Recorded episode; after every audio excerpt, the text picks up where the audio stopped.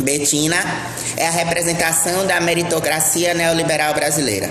Ou melhor, Betina é a persona, é o personagem da Empíricos, a representação da meritocracia neoliberal brasileira, que vende pela bagatela de R$ 1.500 por mês, durante um curto período de tempo, a promessa de uma vida milionária e tranquila.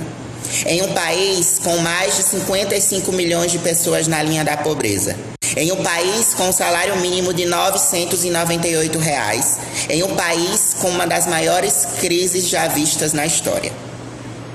É, meus caros, as narrativas todas estão postas. E se você não conseguir ficar milionário, faltou força de vontade.